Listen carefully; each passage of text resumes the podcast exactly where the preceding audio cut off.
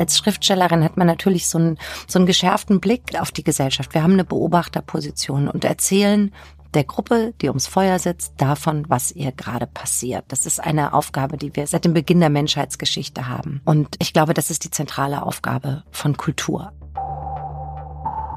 Das Geschichtenerzählen funktioniert nicht ohne Wissen. Also, um schreiben zu können, musst du lesen.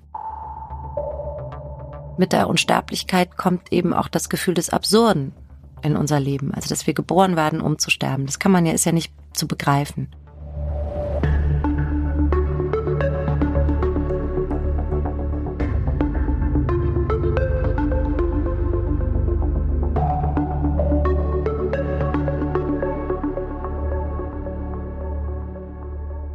Guten Tag, das ist der Podcast Dichtung und Wahrheit. Ich bin Laura de Weck und hier spreche ich mit Autoren und Autorinnen von Surkamp und Insel über ihre Dichtung und über ihre Wahrheit, ihr Schreiben und ihr Leben und was das eine mit dem anderen zu tun hat. Und heute freue ich mich sehr auf meinen Gast Simone Buchholz. Schön, dass du hier bist. Hallo Laura, ich freue mich auch sehr. Simone, du bist im Spessart aufgewachsen, hast Journalistik studiert an der Henry-Nannen-Schule in Hamburg und so bist du vermutlich vom Süden dann in den Norden gekommen oder von Mitteldeutschland in den Norden. Jein. Also ich, ähm, ich bin im Spessart aufgewachsen, habe in Würzburg studiert, so ein bisschen Philosophie und Literatur und ich glaube nach vier Jahren äh, unambitioniertem Studium und viel Kellnern hat mein damaliger Freund ähm, ein Kind mit einer anderen Frau gemacht. Und ich war okay. wahnsinnig heartbroken und musste so schnell wie möglich ganz, ganz weit weg und äh, habe tatsächlich kurz noch überlegt, nach Berlin zu gehen, hatte dann aber in meinem Zustand Angst, dass ich Mitte der 90er in Berlin verloren gehe, was glaube ich auch so gewesen wäre. Und bin dann nach Hamburg ähm, in die Stadt, in der meine Mutter aufgewachsen ist, okay. weil ich die einfach aus meiner Kindheit kannte. Ich habe meine Sommerferien da verbracht. Meine Tante war und ist immer noch da und ähm, bin dann so nach Hamburg geflüchtet, wirklich äh, schwer, schwer Herz gebrochen und werde das dieser Stadt nie vergessen, dass sie mich repariert hat und dass mhm. sie mir das Leben gerettet hat. Ah, oh, wow. Und vielleicht durch diesen Schmerz, wie auch immer, auf jeden Fall hast du erstmal Bücher geschrieben über Liebe in der Pubertät, über Sexualität an sich. Und dann erschien deine Hamburg-Krimis mit der Staatsanwältin Chess Riley, die im Hamburger Kiez ermittelt. Und diese gebrochenen, diese harten, aber warmen Krimi-Figuren und die Fälle, die haben dir viele Fans und viele Leser und Leserinnen viele Preise gebracht. Dein aktueller Roman aber ist etwas ganz anderes, ist kein Krimi, ist eine mystische und doch auch sehr realistische Fantasy-Reise oder auch auf Twitter Hashtag Siegelsexbuch genannt. Zu dem Hashtag und dem Buch kommen wir aber äh, gleich. Was aber all deine Romane, deine Bücher verbindet, ist dieser unverwechselbare, direkte Buchholz-Sound und auch die Suche nach Liebe, Verbindung, Verbundenheit deiner Figuren. Und was mir überaus sympathisch ist, es wird in all deinen Büchern viel geraucht, es wird gesoffen, es wird miteinander geschlafen oder gevögelt. Es geht um Rausch. Und hier bei Dichtung und Wahrheit fragen wir immer erstmal nach einem Gerücht, was wir aufgeschnappt haben, von dem wir nicht wissen, ob es stimmt oder nicht. Stimmt es, dass du mal eine Kneipe in St. Pauli hattest? Äh, nein, aber ich würde jetzt mal in meiner Welt sagen, ich habe ganz, ganz, ganz viele Kneipen auf St. Pauli. Oder sagen wir es so, ich bin eine Art Mobiliar in mehreren Kneipen auf St. Pauli. Oh, ich du, hätte gerne eine gehabt. Super, wer hat das Gerücht denn aufgebracht? ja, das schwirrte so rum. Äh, ja, und trotzdem geht es äh, einfach viel um, um Rausch, auch um Eskapismus, gerade im letzten Buch eine Welt, in der vielleicht auch nichts wehtut, dann bis zum nächsten Kater. Ist Rausch für dich, was bedeutet der für dich? Kann man vielleicht auch im Rausch schreiben oder kann man das eben gerade nicht? Also da fange ich von hinten an. Äh, Im Rausch schreiben. Ça dépend, wie der Franzose sagt. Also mit, mit ein, zwei Gläsern Wein äh, schreibt es sich ziemlich gut, gerade in einer Bar. Mhm. Aber das muss ich dann auf jeden Fall am nächsten Tag nochmal überprüfen, weil es schnell eskaliert. Ja. Was ja eine, ja, eine Grundidee des Rausches ist, die Eskalation. Und ich glaube, viel mehr als um Eskapismus geht's mir in diesen rauschhaften Situationen darum, ähm, den Schmerz zu bewältigen, mhm. den das Menschsein nun mal hinterlässt. Und klar, da trifft es sich bei Liebe und menschlichen Grenzerfahrungen. Und ich glaube, dass wir alle alle oft wahnsinnig hilflos vor diesem Schmerz stehen, den einem das Leben so serviert. Mhm. Und ähm, da hilft Humor, da hilft Entgrenzung, da hilft Gemeinsamkeit, da hilft Zusammensein. Und um dabei einfach ein bisschen lockerer zu sein, hilft ja. natürlich Alkohol. Und dieses viele Rauchen und Trinken ähm, ist eigentlich aber auch so ein Gesundheitsmanagement meiner selbst. Also je mehr meine Figuren rauchen und trinken, desto weniger muss ich das tun. Das ist einfach gut für mich. Ja, eben. Also bevor wir jetzt denken, äh, du würdest dich nur mit Rausch und Rauchen und sowas beschäftigen, hier der Gegenbeweis. Du bist nämlich nicht nur literarisch schreibend aktiv, sondern du bist auch literaturpolitisch aktiv. So haben wir uns auch beide kennengelernt bei den Literaturtreffen des Hamburger Kultursenators Carsten Broster, der immer herausfinden will, was beschäftigt Literaten eigentlich und was kann man damit politisch eigentlich anstellen. Und da fällst du immer auf mit neuen Ideen wie man sich für Literatur, für AutorInnen, für Vernetzung engagieren kannst. Du organisierst selbst Lesungen, du hast dich stark gemacht für die Idee, eines Parlamentsdichters, einer Parlamentsdichterin für den Blick und den Zugang von Künstlern in parlamentarische Debatten. Du bist Gründungsmitglied des neuen PEN Berlins das sich eben auch wie andere, also wie das bekannte PEN ebenfalls um die Unterstützung verfolgter und eingesperrter Autorinnen auf der ganzen Welt kümmert. Wir wollen jetzt auch gar nicht irgendwie in diese kulturpolitischen Grabenkämpfe um Pen und Parlament einsteigen. Das kann man ja irgendwie alles im Feuilleton nachlesen. Aber ich will trotzdem von dir wissen, was dich antreibt. Warum mischst du dich in die Politik ein, in die Literaturpolitik? Na, ich glaube, wir haben als Zivilgesellschaft sowieso eine Verantwortung für das Funktionieren, für das Gelingen unserer Demokratie. Also funktionieren ist zu wenig. Das Gelingen unserer Demokratie, mhm. weil Demokratie ist ein ständiges Werden. Und ich glaube, dass gerade in Deutschland wir es uns allen in den letzten na, 30 Jahren sehr, sehr gemütlich gemacht haben und das so als naturgegeben sehen, dass wir Frieden haben hier, dass es uns gut geht, dass wir unsere Kinder zur Schule schicken können, dass wir ein funktionierendes Gesundheitssystem haben und solche Sachen. Und das wurde uns aber auch immer ein bisschen vermittelt mhm. von Politik, dass wir einfach bitte nicht fragen, sollen.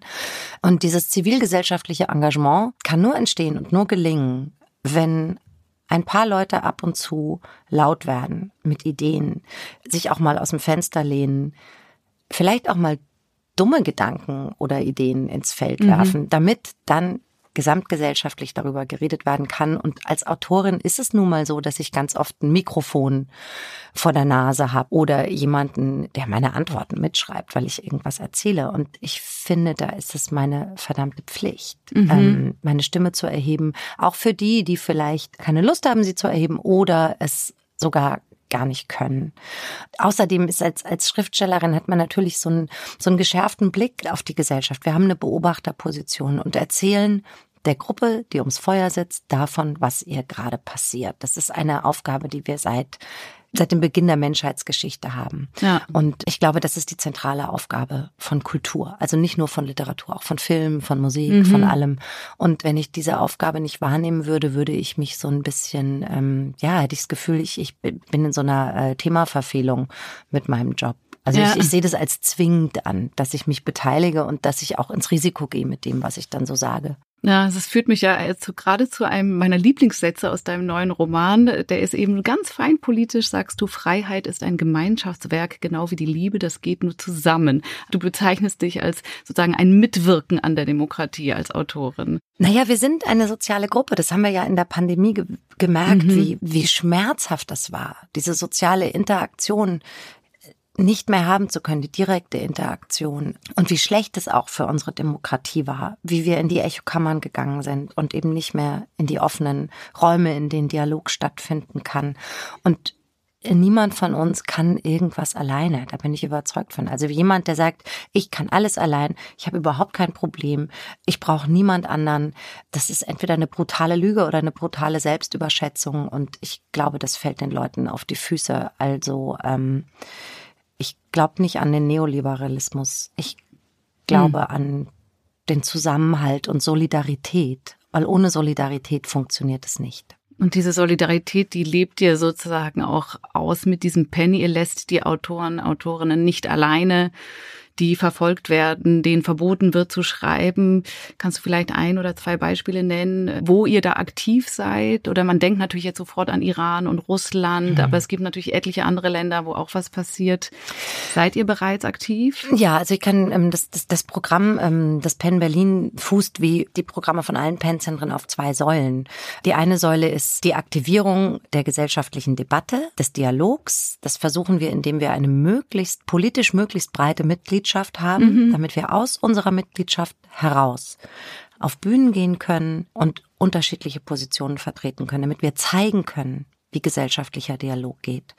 Da geht es dann eben um die Freiheit der Sprache, die Freiheit des Denkens, des Selberdenkens. Und die andere Säule ist natürlich die NGO-Arbeit, die Menschenrechtsarbeit, also die Arbeit für verfolgte KollegInnen. Und wir haben ganz konkret, ich glaube, äh, am 16. Juli, wenn ich mich nicht irre, ist äh, Meral Cimcek hier in Berlin gelandet, eine äh, kurdische Autorin, zwei Tage vor ihrem Prozess, in dem ihr, jetzt lass mich nicht lügen, ich glaube, fünf Jahre Haft gedroht hätten. Mhm. Einfach weil sie Dinge schreibt. So, und weil Herr Erdogan das nicht gut aushalten kann, weil Autokraten das nie gut aushalten können, wenn Leute äh, selbst öffentlich denken, weil das ist wahnsinnig gefährlich. Ja. Also nicht umsonst waren ja zuerst Bücher verboten und verbrannt. Man sieht es jetzt ja auch in Russland wieder, ne? Der Exit der Intelligenz. Und wir sind ja erst seit Juni überhaupt da und das war jetzt eine Autorin, der wir helfen konnten. Die ist jetzt eben hier in Berlin, mhm. hat eine Wohnung, bekommt Geld. Wir versuchen sie zu integrieren in die literarische Community, damit sie auch weiterschreiben kann, weiterarbeiten kann, weil Stimmen vertrocknen natürlich, wenn sie nicht genutzt werden. Also ja. es ist, glaube ich, eine schreckliche Erfahrung von vielen Exil-KollegInnen, dass sie gar nicht weiterarbeiten können.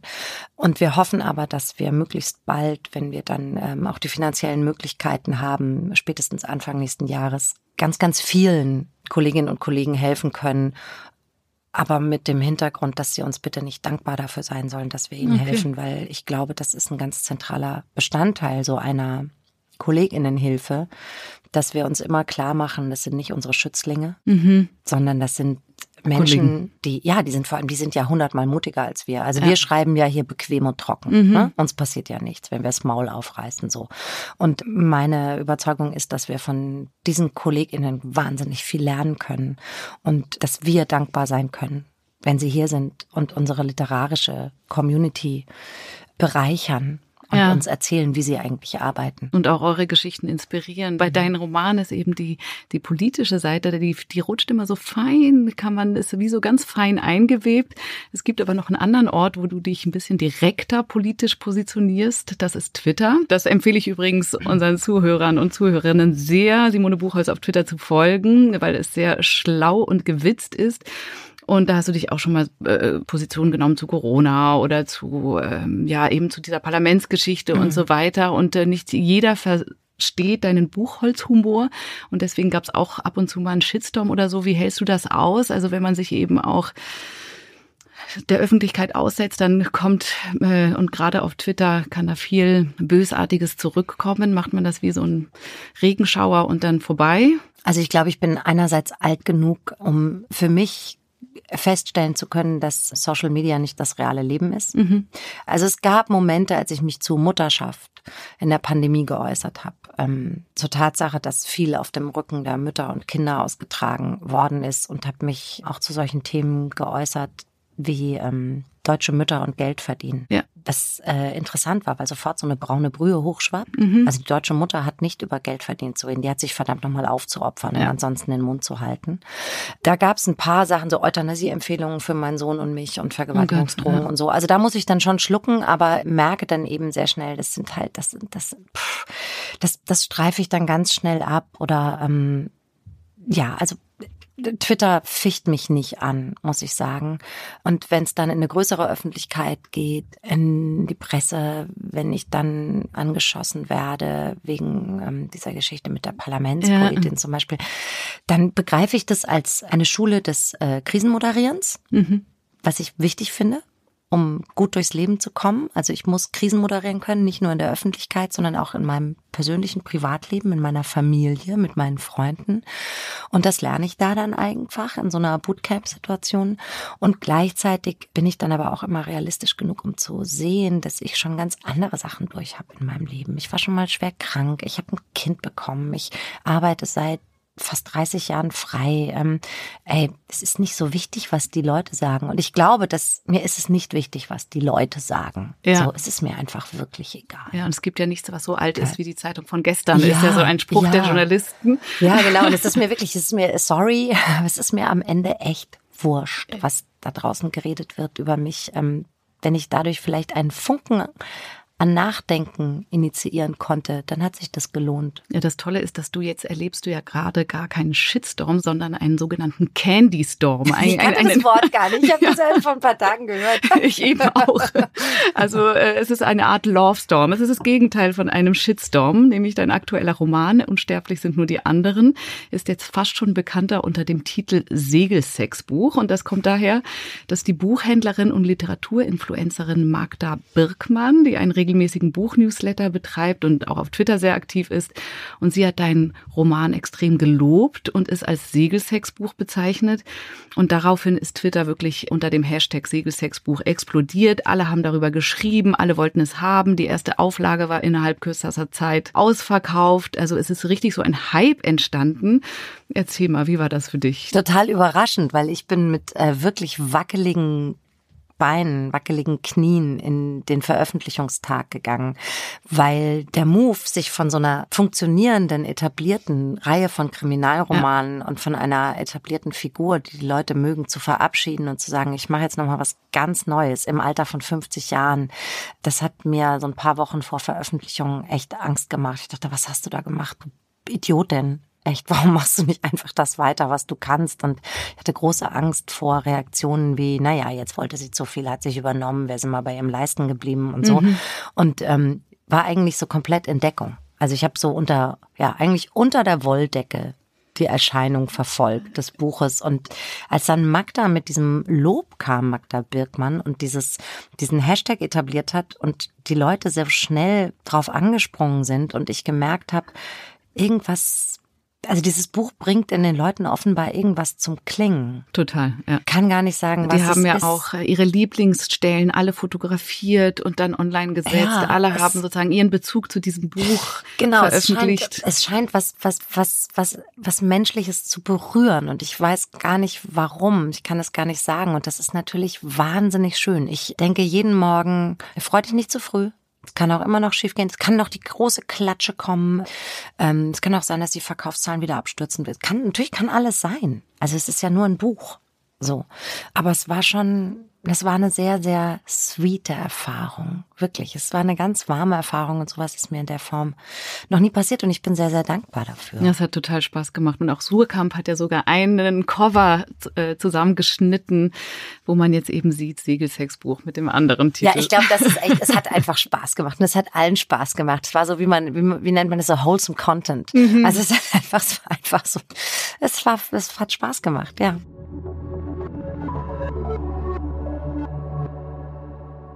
Und jetzt sind wir auch schon in der Mitte unseres Podcastes gelangt und da ist es so, dass ich meinen Gästen gerne Fragen stelle, die ich selber noch nicht kenne. Damit wir uns alle ein bisschen überraschen, ich habe zwei Fragebögen mitgebracht. Und das eine ist der berühmte Fragebogen des französischen Schriftstellers Marcel Proust. Und das andere ist ein Fragebogen sozusagen in Bezug auf dein Segelsexbuch über Sex des NZZ Folio Magazins. Aber keine Sorge, es geht nicht um Intimitäten, also du musst nichts über dein Privatleben Und du kennst verraten. die Fragen selber nicht, das finde ich super. Genau, aber du musst dich erstmal entscheiden, aus, von welchem Fragebogen möchtest du befragt werden? Proust oder ähm, NZZ befragt zu Sex? Sorry, Proust. ich, da bin ich gleich fast auch so ein bisschen. So. Nicht, dass ich nicht über Sex reden möchte, aber das finde ich jetzt äh, auf Anhieb ein bisschen interessant. Ja, ja, nee, nee. Und Proust hat sehr schöne Frage. Okay, dann sag mal eine Zahl zwischen eins und zehn. Äh, fünf. Fünf. Welchen Fehler entschuldigen Sie am ehesten? Hm. hm. Welchen Fehler? Oh, es gibt eigentlich es gibt ganz wenig, was ich nicht entschuldigen kann, weil ich glaube, dass äh, mir wie vielen SchriftstellerInnen nichts Menschliches fremd ist. Mhm. Also ich glaube, wenn wir jetzt mal von politischen Ansichten abgehen, also Nazi sein kann ich nicht entschuldigen, Mhm. ähm, autokratisch denken kann ich nicht entschuldigen, aber ich kann sogar Eskalation und Gewalt entschuldigen oder verzeihen, vergeben, wenn sich jemand dafür entschuldigt. Also es gab mal, mir wurde mal Gewalt angetan von einem Freund und es war vier Wochen schlimm, so lange, bis er sich entschuldigt hat. Und in dem Moment, in dem er sich entschuldigt hat, war es für mich okay. Ich habe ihm das vergeben und ich habe es fast sogar vergessen. Also Weil er verstanden hat, warum er es ja, getan hat. also es Ja. ist ganz banal. Das ist- sind die Dinge, die man äh, in der Kita als erstes lernt. Du hast jemanden gebissen, war doof, sag Entschuldigung und mein es so, mein es ernst. Und sag nicht Entschuldigung, dass, äh, dass du jetzt das Gefühl hattest, das hat dir wehgetan, sondern entschuldige, dass ich dir wehgetan habe. Das wollte ich nicht. Und dann bin ich in der Lage, wirklich alles zu verzeihen. Alles. Ja. Bis auf Nazi sein, wie gesagt. Aber sonst, ja. Wer oder was hätten Sie gern sein mögen? Ich wäre gern, ich wäre gern June Carter Cash gewesen. Die Frau von Johnny Cash, die zweite. Wegen des Mannes oder wegen Ihres Lebens? Weil sie, glaube ich, ähm, eine wahnsinnig kluge, lebenskluge, lebendige und herzenswarme Person war. Und natürlich ähm, wäre ich auch gern mit Johnny Cash zusammen gewesen, ja. Ja. Und die letzte Frage, Ihr Hauptcharakterzug? Mut. Mut. Ja. Also es ist jetzt, hört sich so, so, so, so eingebildet an, aber ich, ähm, die Mut ist der schnelle Bruder der Angst. Und ich habe irgendwann gelernt, dass ich meine Ängste am besten in den Griff bekomme, wenn ich einfach die Mutkarte ziehe, wenn ich mit, äh, mit Tapferkeit vorangehe. Dann Ja. äh, kann mich nur ganz wenig einschüchtern. Das führt mich fast zur nächsten Frage jetzt äh, von meinen eigenen, weil ich wollte gerne wissen. Tolle Prostfragen übrigens. Super Ja, ne, interessant. Hätte ich nicht erwartet. Hätte Ja. ich nicht erwartet. Und die hat er ja zweimal in seinem Leben beantwortet, irgendwie äh, einige Jahre mit einigen Jahren Abstand. Und Ah, dann interessant. ist es interessant zu gucken, wie sich die Fragen verändern. Ja, ja, klar. Genau, also wir Klar. treffen uns in fünf Jahren wieder. Mhm, gern. Weil in deinem aktuellen Roman steht ganz vorne, dass es unter anderem für deine Mutter Romy ist. Und du schreibst, hier hast du deinen historischen Roman. Ob das jetzt ein historischer Roman ist, Das ist natürlich ein Witz. aber hat sich deine Mutter einen historischen Roman von dir gewünscht? Meine Mutter ist einfach, meine Mutter Romy ist 1938 geboren, ähm, ist ein Kriegskind und ist aufgewachsen mit ähm, auch einer wahnsinnigen Tapferkeit. Also ich glaube, Tapferkeit und Mut habe ich bei meiner Mutter gesehen und mir das zu eigen gemacht, dass das einfach eine Eigenschaft ist, mit der ähm, sie gut durch ihr Leben gekommen ist und ähm, das habe ich mir einfach geklaut. Und dazu gehört aber auch, dass ach, eine gewisse Art von vorankommen wollen im Leben. Das hat sie sich auch für mich immer gewünscht, dass ich bitte vorankommen möge und ähm, deshalb immer auf eine manchmal wirklich harte Art mein, versucht, meinen Ehrgeiz anzustacheln, was immer zum Scheitern verurteilt war, weil ich immer zu faul war, um auf die Art ehrgeizig zu sein, die meine Mutter sich gewünscht hätte. Und dazu gehört dann aber so ein altes Muster, das immer zutage äh, trat, wenn sie einen meiner äh, Kriminalromane gelesen hat. Mhm. Nämlich dann kam immer der Anruf. Hallo, Monchen, ich habe jetzt dein neues Buch gelesen. Ähm, also finde ich nicht schlecht. ähm, aber hast du diesen historischen Roman dieser ganz jungen Autorin gelesen, die so wahnsinnig viel recherchiert hat? Diesen dicken Roman, 600 Seiten, boah, die muss so viel recherchiert haben. Also das ist richtig toll, wenn man, hast du den gelesen? Was natürlich, das, das ist natürlich im ersten Moment so ein Stich ins Herz. Aber ich weiß, woher es kommt und ich weiß auch inzwischen, ist es auch anders. Also mit Hotel Cartagena, mit dem neunten Band der Riley-Reihe hat sie tatsächlich auch das erste Mal anders reagiert und hat gesagt, ich habe es beim ersten Mal nicht verstanden, beim zweiten Mal habe ich es ganz langsam gelesen, ich habe es nochmal gelesen und jetzt muss ich sagen, es ist ein ganz tolles Buch. Also auch Oh. meine Mutter ist gnädiger geworden, was den Blick auf ihre Tochter angeht. Und ähm, wie gesagt, sie kam immer mit diesem historischen Roman von dieser jungen Autorin und dann dachte ich, ja komm, das ist doch so eine, also es kommt immerhin die Titanic vor. Genau. Und ich so, komm hier Mama, jetzt hast du deinen historischen Roman, Ja, bitteschön. dabei recherchierst, also, naja, dabei recherchierst du total, nämlich du lebst ja auch in St. Pauli, in Hafennähe. Ich lebe ja um die Ecke. Ich wohne ja gar nicht so weit von dir und deswegen spüre ich oder ich, ich, ich in deinen Romanen, in deinen Krimis, wie sehr dich diese Umgebung inspiriert hat und äh, wie viele Figuren oder Orte da auftauchen. Ist das eine Art Recherche oder ist das einfach der Alltag, den du mitnimmst in deinen Roman oder wie viel Realität nimmst du da in deine Dichtung mit rein? Ich wohne da jetzt echt seit über 20 Jahren und das ist einfach, glaube ich, ein Schöpfen aus dem aus den alltäglichen Spaziergängen, aus den Wegen.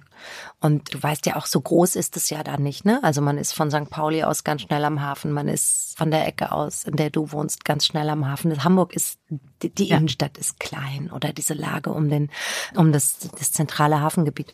Aber ich recherchiere ganz viel, was so, äh, ja, was so Wissen angeht, dass ich dann zum Schreiben brauche. Also ich habe gerade schon die Titanic erwähnt. Ich habe, glaube ich, sechs Wochen lang alles über die Titanic gelesen.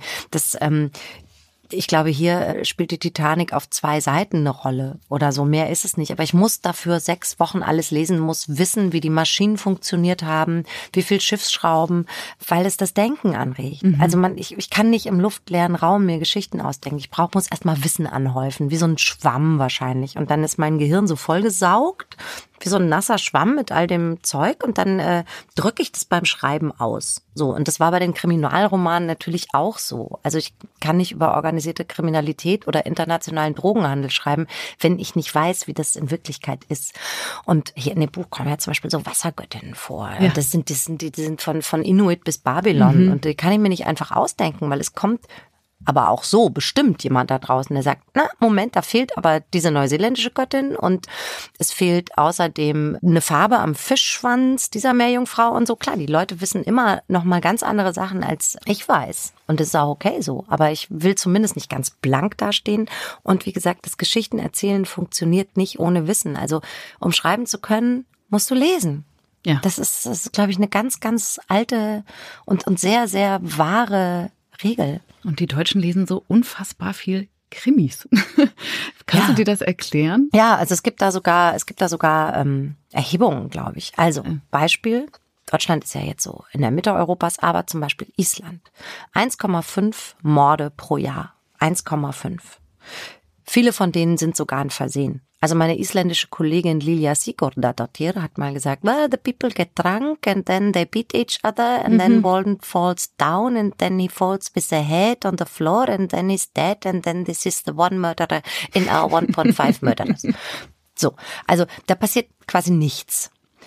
Und da werden die blutigsten Kriminalromane geschrieben und die Leute lesen das wie wahnsinnig. Ja. Die Gesellschaft so friedlich ist. Skandinavische Kriminalromane sind auch echt. Also entweder hart gesellschaftspolitisch, aber in den letzten zehn Jahren vor allem wirklich auch richtig harte Thriller. Dann geh mal nach Südamerika. Mexiko. Mexiko. Ja, mit einer traurigen Mordrate. Ja, ja, dann liest man vielleicht, guckt man sich mal die Kriminalromane der mexikanischen oder südamerikanischen Kolleginnen an und dann stellt man fest, Okay, da geht's um ganz andere Sachen. Mhm. Da geht's viel um Strukturen, um gesellschaftliche Strukturen, um Politik, um organisiertes Verbrechen. Aber niemand, auf dessen Straßen pro Tag zehn Frauen umgebracht werden, braucht blutrünstige Kriminalromane. Ja. Ja. Und ich glaube, das ist eine ganz einfache soziologische Geschichte. Wenn es uns zu gut geht, brauchen wir halt gruselige Märchen, weil Menschen Grusel brauchen. Und Deutschland geht's ja auch gut. Also das ist ähm, Grusel ist eine faszinierende Art, sich den eigenen Ängsten zu stellen, die wir ja trotzdem alle haben, und die zu bewältigen.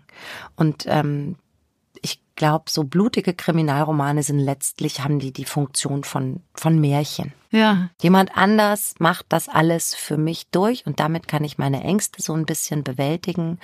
Ähm, und wenn ich aber jeden Tag selbst Gewalt sehe und erlebe, dann brauche ich das nicht. Und trotzdem hast du dich jetzt entschieden, wegzugehen vom Krimi. Fiel es dir schwer, auch deine Chess Riley zu verabschieden? Ähm, das ist mir erstaunlich leicht gefallen, weil sie ja auch nicht stirbt. Also sie verschwindet ja nur im Nebel, sie winkt auch nochmal und dreht sich um. Und das ist mir wirklich erstaunlich leicht gefallen. Das hätte ich nicht gedacht. Vielleicht auch, weil sie einfach auch so genervt war von mir. Also ich meine, ah, ja. ich habe die jetzt jahrelang durch die Hölle geschickt. Die wollte mal Pause. raus. So, wollte mal Pause machen.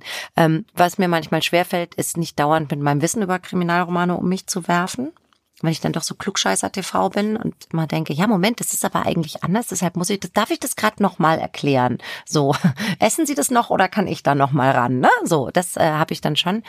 Und andererseits war es total befreiend, mich mal äh, vom Genre zu entfernen, weil Kriminalroman schreiben ist ja auch ganz viel Handwerk. Also das heißt, du musst ganz viel mit Erzählperspektiven arbeiten ähm, und Zeiten und Rückblenden und so. Und dann sammelst du so viel Werkzeuge an in deinem Werkzeugkasten des Schreibens und bist aber immer auf so eine Art auch gebunden. Ja, ne? bist halt gebunden, weil irgendwie dann doch eine Ermittlung stattfinden muss und so.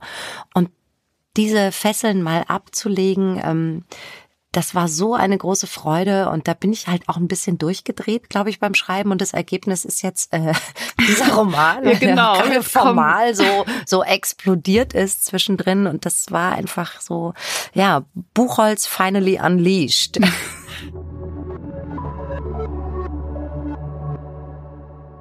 Ja, und jetzt kommen wir auch zu diesem entfesselten, zu deinem neuen Roman Unsterblich sind nur die anderen. Und zwar geht es in diesem Roman um zwei Freundinnen, Eva und Melin, die sich auf den Weg machen, Melins verschwundenen besten Freund, so Friend with Benefit ist er, zu suchen. Und sie suchen ihn auf einer Fähre, da sollte er sein. Und kaum sind sie auf dieser Fähre angekommen, merken sie, hier gibt es Menschen und es entstehen Dinge, die seltsam sind, die traumartig sind. Und traumartig, das fand ich so besonders interessant, in dem Sinne auch, dass viele Sehnsüchte, viele Fantasien, Liebesfantasien, sexuelle Fantasien der Freundinnen auf dem Schiff auch wahr werden, aber eben zu einem bestimmten Preis. Dazu will ich gar nicht mehr verraten. Nur, dass die Sprache sehr besonders ist, weil es eine Mischung ist aus St. Paulis Schnauzesprech und dann wieder ganz lyrisch, dialogisch. Man denkt oft an Theaterstücke, auch am Schluss gibt es ja auch wirklich so eine Einheit von Akten. Das Publikum kommt zum Wort, es gibt Verse. Also da hast du mich als Hamburger Rin oder in Wohn also in Hamburg wohnhafte Dramatikerin voll erwischt. Oh, das ist jetzt so, ich hatte total Angst, wenn jetzt die Dramatikerin das Theaterstück im Stück äh, im Buch erwähnt, aber okay. Nee, super. nee, ich habe total genossen. Ich habe ich habe äh, nee, äh, das erleichtert mich. Ja, und gerade diese theatralen und lyrischen Momente, aber ich dachte auch eben St. Pauli Lyrik äh, das muss doch einfach so viel Spaß gemacht haben zu schreiben. Also man, wenn man liest, spürt man die Lust am Schreiben. Es hat wirklich Spaß gemacht. Ich habe mich sonst oft gequält beim Schreiben und diesmal kaum. Ja. Es hatte einfach, es hat, es hat einen Riesenspaß gemacht. Gerade dieser, dieser Wechsel, der, der, der häufige Wechsel der Stimmen und der, der Tonfälle und der Perspektiven und so einfach mal so ein, so ein, so ein, zum Beispiel auch so eine Zeitlinie reißen zu lassen und zurückzuspulen oder so. Da dachte ich so geil, das mache ich jetzt einfach, kann ich jetzt einfach machen. Und ähm, habe gar nicht so damit gerechnet, dass es mir am Ende nicht um die Ohren gehauen wird von meinem äh, tollen Lektor bei Sokamp, aber er hat's echt, äh, hat's mir durchgehen lassen. Ja, ja, weil es eben so klingt. Ich will nur einmal ganz kurz, wir haben vorhin über die Göttinnen gesprochen mhm. und da gibt es eine Passage, wo sie sich vorstellen. Und hier merkt man so ein bisschen diese Mischung. Die eine Göttin stellt sich vor, sagt, ich bin Ganga, ich reite auf einem Drachen oder ist es ein Krokodil.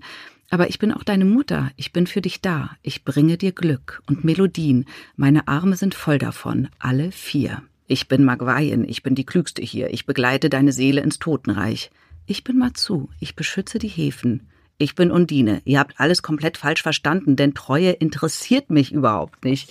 Woher hast du diese ganzen Göttinnen? Du hast vorher gesagt, du hast sie recherchiert, aber wonach hast du recherchiert? Nach Göttinnen der Meere oder der, oder der? Ich weiß echt nicht, wo ich angefangen habe. Das kann ich gar nicht mehr sagen, weil es war in einer Zeit, da war noch Pandemie. Ähm, also es war im Winter 2020. Ähm, genau, da hatte ich, glaube ich, River Clyde gerade abgegeben und habe angefangen und habe mich ein bisschen zum Schreiben versteckt in einem Gutshaus in Mecklenburg, das Freunden gehört, die natürlich nicht vermieten durften zu der Zeit. Also es war Shutdown. Ähm, und ich hatte aber zu Hause halt ein Kind, ich hatte Homeschooling, ich habe kein eigenes Zimmer zum Schreiben und musste aber irgendwie, ich musste, ich musste da, ich musste da mal reinkommen, so, weil ich diesen Roman anfangen wollte und habe mich dann in diesem Gutshaus versteckt. Ähm, nicht wirklich vermietet, sondern die haben mich so als Gast aufgenommen. Und da war ich dann immer mal wieder so eine Woche im Nowhere und ähm, habe auch viel getrunken, glaube ich, muss ich sagen, abends, weil ich war so allein. Ja. Ähm, und habe dann angefangen, ja, ich habe mich viel auf Fantasy-Seiten rumgetrieben mhm. im Internet ähm, und habe einfach mir Mythologien angeschaut, weil was wir alle wissen, ist ja, dass Wassergottheiten oft weiblich sind. Also da kann man jetzt natürlich sagen, okay, Poseidon, ja, aber der hat 150 Töchter. Ja, so. Ja. Und es wird, es findet sich tatsächlich in, in, in fast jeder Mythologie des Erdballs finden sich weibliche Wassergottheiten. Und das wird dann irgendwann so interessant. Und dann hast du die Namen und hast die Zuständigkeiten. Und dann hast du aber noch kein Bild. Ja. Und äh, mein Mann hat mir ein Buch geschenkt zu Weihnachten ein Fotobuch von einem ganz tollen Fotografen. Und jetzt hätte ich mich besser vorbereiten müssen, weil jetzt weiß ich nicht mehr, ähm, wie das Buch heißt und der Fotograf. Das können wir aber vielleicht nachreichen in den Show Notes. Ja, genau. Ähm, es ist ähm, ein, ein Fotograf, der 30 Jahre lang Schauspielerinnen und Schauspieler hinter den Bühnen von London fotografiert hat. 30 Minuten vorm Auftritt, 15 Minuten vom Auftritt, 5 Minuten vom Auftritt und kurz vor Curtains Up. Mhm. Und es ist eine, ein, eine unglaubliche Porträtserie. Und ich habe dieses Buch mitgenommen in, auf meine Recherche, auf meinen Rechercheurlaub quasi und habe angefangen, mir diese Gesichter anzuschauen abends und habe sowohl bei den männlichen Schauspielern als auch bei den Schauspielerinnen festgestellt, das sind sie. Das sind meine Wassergöttinnen. Deine, deine Göttinnen. Ja, geschlechtsunabhängig voneinander. Also manche waren männlich, manche waren weiblich, aber diese Gesichter von diesen SchauspielerInnen in dieser Anspannung kurz vorm Auftritt hatten so viel Kraft und so viel Diversität mhm. und Persönlichkeit, dass ich dann angefangen habe, ähm, welche haben weiße Kleider an, welche haben blaue Kleider an, welche rote, welche schwarze, welche bunte. Die mit den bunten waren meine Meerjungfrauen, die mit den weißen waren meine Schöpfergottheiten, die mit den blauen waren die ehemaligen Menschenfrauen, die zu so zarten Göttinnen geworden sind und die mit den roten, das waren die gefährlichen. Und habe dann wirklich jeder Göttin zwei, drei von diesen Schauspielerinnen und Schauspielern, also da gibt's dann zum Beispiel Bilder von Juliette Lewis oder Kate Blanchett. Mhm. Also auch richtig berühmte Personen und habe das so zugeordnet und habe mir Stück für Stück diese Göttin zusammengebaut aus den Fotografien und aus dem, was ich aus der Recherche über ihre Zuständigkeiten wusste. Also Sedna, Inuit-Göttin, ist vor allem zuständig für Fischfangquoten. Mhm. Das sind oft ganz klare Zuständigkeiten. Und daraus sind irgendwann diese diese diese Dein Figuren Universum genau. hast du aufgebaut. Genau. Und die sind ja dann auch unsterblich. Es geht sehr um Unsterblichkeit auch in dem Buch. Na gut, für die, fürs Klima wäre es fürchterlich, wenn wir Menschen unsterblich wären. Es ist ja nur das eine Schiff. Es ist ja nur das eine, eine Schiff, genau. Aber, und das ist, glaube ich, auch eine Grundfrage dieses Buches. Was ist, wenn wir Menschen unsterblich wären? Also jetzt eben nicht für unsere Umgebung, sondern für uns als Menschen. Also hast du manchmal auch die Sehnsucht nach der Unsterblichkeit? Nee. Ich glaube, mit der Sterblichkeit kommt eine Verantwortung weil wir eben diese gewisse Zeit haben. Und mit der Unsterblichkeit kommt eben auch das Gefühl des Absurden in unser Leben. Also, dass wir geboren werden, um zu sterben. Das kann man ja, ist ja nicht zu begreifen. Und das hält uns einerseits wach und am Denken. Bin ich, also zumindest mich. Ähm, ich weiß, ich habe nur diese gewisse Zeit und ich bin jetzt 50. Also jeder Tag en plus ist ein Geschenk und mit dem muss ich was machen. Und naja, Unsterblichkeit würde bedeuten Abwesenheit von nicht nur von Tod, sondern auch von Schmerz, von Krankheit, also von seelischem Schmerz, von überhaupt ähm, einem Commitment, einer Zusage an gewisse Dinge, weil das wäre ja alles egal.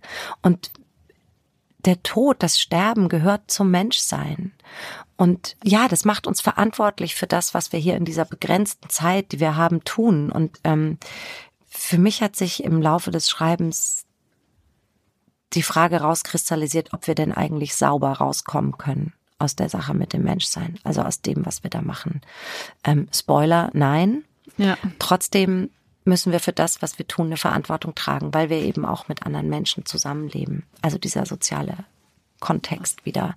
Und damit habe ich mich dann doch am allermeisten beschäftigt am Ende. Was bedeutet die Sterblichkeit. Gar nicht so sehr, was bedeutet die Unsterblichkeit, sondern was bedeutet unsere Sterblichkeit einfach eigentlich für uns. Ja, obwohl ich zugegebenermaßen die manchmal schon sehr beneidet habe, rauchen, saufen so viel sie wollen und es hat keine einzige Konsequenz. Ja, gut, aber es ist, naja, ähm, es hat ja am Ende doch eine Konsequenz, weil sich alle irgendwann entscheiden müssen, wie sie weitermachen wollen. Mhm. Weil auch, auch diese Unsterblichen, auch denen wird dann irgendwann klar, dass das, was sie tun, nur möglich ist, wenn sie es auf dem Rücken anderer tun. Und also ja, deren Unsterblichkeit bedeutet, dass andere unglücklich werden. Und ähm, Gott sei Dank entscheiden sie sich anders und bezahlen dann auch einen Preis dafür, aber es ist okay. Also die sind cool am Ende, würde ich sagen. Alles muss ein Ende haben. Ja. ja. wir sind jetzt eben auch schon fast am Ende vom Podcast und wir schließen den Podcast Dichtung und Wahrheit äh, immer mit einer Anekdote ab, die unser Gast mitbringt. Eine Anekdote, von der wir nicht wissen, ob sie stimmt oder nicht. Und Simone Buchholz erzählt uns ja jetzt eine Geschichte und ich freue mich, wenn ihr uns daraufhin eine Mail schreibt an podcast.surkamp.de und schreibt, das war absolut wahr oder nein, das ist Dichtung, das ist falsch. Und unter den richtigen Antworten verlosen wir dann drei Segelsex-Bücher von Simone Buchholz. Es begab sich 2004, als ich von einer Woche auf die nächste zu einer Weltreise eingeladen wurde. Von einem Freund, der ähm, die geplant hatte und ganz dringend Begleitung suchte, weil ihm kurz vorher klar geworden ist, sowas macht man nicht alleine. Und zwar ging es um eine Weltreise, die innerhalb von vier Wochen stattfinden sollte. In vier Wochen mit einem Travel Around the World Ticket, was es damals noch gab, einmal um die Welt. Also raus aus der Haustür, Richtung Osten ins Taxi, einmal rum und aus der anderen Richtung wieder aussteigen. Ja, so. Und ich habe das äh, relativ schnell klären können, dass ich das äh, machen kann. Und bin also eine Woche später losgeflogen. Und wir waren zuerst, wir sind von Hamburg nach London, von London nach Singapur, von Singapur nach Sydney, nee, von Singapur nach Bali, immer bei der Wahrheit bleiben, von Bali nach Sydney, von Sydney nach Neuseeland, von Neuseeland nach Tahiti, da auf ein kleines Atoll, dann nach Los Angeles und die letzte Station, bevor es zurückging nach Hamburg, war New York. Und ich war in, ich bin in Los Angeles krank geworden kein Wunder. Also ich habe zwei Tage gespuckt, habe Gott sei Dank nichts von Los Angeles mitbekommen, weil ich diese Stadt nicht mag. Und mein Begleiter ist dann in New York krank geworden. Und wir hatten in New York, glaube ich, noch drei Nächte Aufenthalt. Zwei Nächte schliefen wir in dem wunderbaren Carlisle Hotel äh, auf der Upper East Side. Und eine Nacht, weil es dann so teuer ge geworden wäre, sind wir in so ein Budget-Hotel gegangen. Da hatten wir nur ein gemeinsames Zimmer mit einem 1,20 Bett und einer ähm, sogenannten Toilette auf dem Gang. Mhm. Also es war richtig schlimm, so wie man sich das in New York vorstellt, wenn man so richtig scheiße absteigt. Und er lag spuckend äh, im Bett und ich dachte, okay, was mache ich jetzt mit meinem letzten Abend in New York? Und habe mir ähm, ein Fahrrad geliehen. Das war 2004. Da fuhr man echt noch kein Fahrrad in New York. Ja. Ich habe mir ein Fahrrad geliehen, bin nach runter an die Südspitze Manhattans gefahren, habe mich da mit einer Freundin getroffen, die in Brooklyn wohnte, die auch ein Fahrrad hatte. Mhm. Und dann haben wir uns da tierisch einen eingeschenkt an der irgendwo an der Südspitze Manhattans und so gegen zwei halb drei dachte ich, naja, morgen geht der Flieger zurück, jetzt muss ich aber mal ganz dringend zurück ins Hotel. Mich von meiner Freundin verabschiedet, die ich lange nicht gesehen hatte, stieg aufs Fahrrad und ich hatte, weil es ja eine Weltreise mit Handgepäck war, das muss man dazu sagen, oh.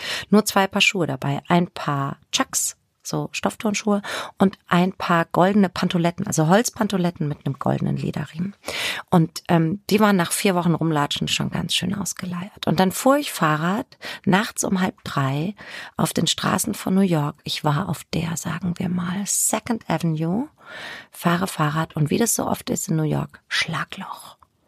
Und ich bin nicht hingefallen, aber ich habe meinen Pantoffel verloren. Und bin aber dann so schnell weitergefahren und es war wirklich so halb drei, mitten in der Nacht, wahrscheinlich kein Wochenende.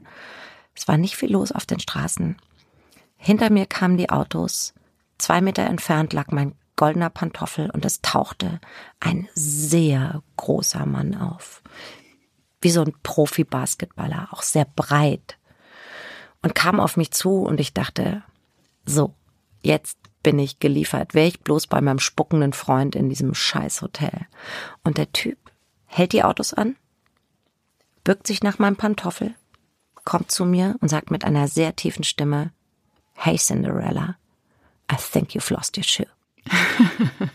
und dann hat er mir den Pantoffel an den Fuß geschoben und ich habe nur gesagt, oh, thank you.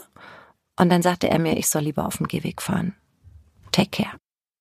Oh, toll. Und es ist eine dieser Geschichten, wie ich sie eigentlich erzählen würde in einem meiner Bücher, glaube ich. Mhm, ja, deswegen Weiß man nicht, ist sie wahr oder ist sie eben doch nur erfunden? Es ist doch ein Romanstoff, die Cinderella-Geschichte. Ja, vielen, vielen Dank, Simone, dass du hier warst. Vielen Dank für dieses offene, für dieses wilde, für dieses wahre Gespräch.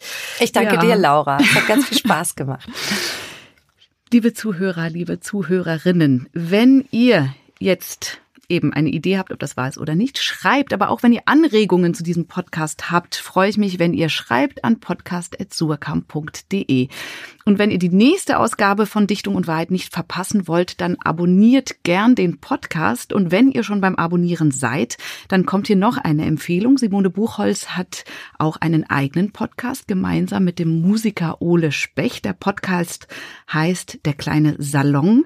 Und da geht es um Literatur und Musik worüber wir heute gar nicht gesprochen haben, weil eigentlich in deinem Roman Musik eben auch eine wahnsinnig große Rolle spielt. Also, also auch das eine große Empfehlung und bis dahin herzliche Grüße und Adieu miteinander und in Hamburg sagt man. Tschüss. Genau. also tschüss. Ahoi.